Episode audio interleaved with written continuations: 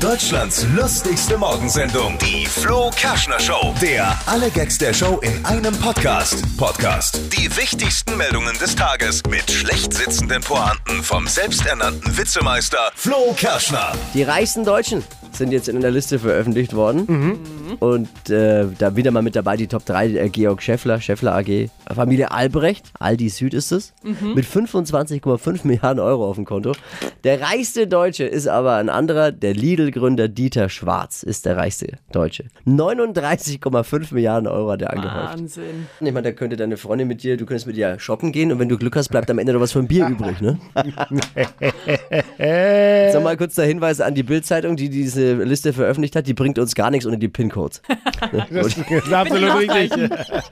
So ein Quatsch wieder mal, ehrlich. Lidl-Besitzer, reichster Deutsche, dann kann er doch endlich mal eine zweite Kassiererin einstellen, oder? ja, draußen wird es so langsam ein bisschen ungemütlich. Man kuschelt sich zu Hause aufs Sofa. Das ist Herbst. Oder wie es auf Englisch heißt, Netflix.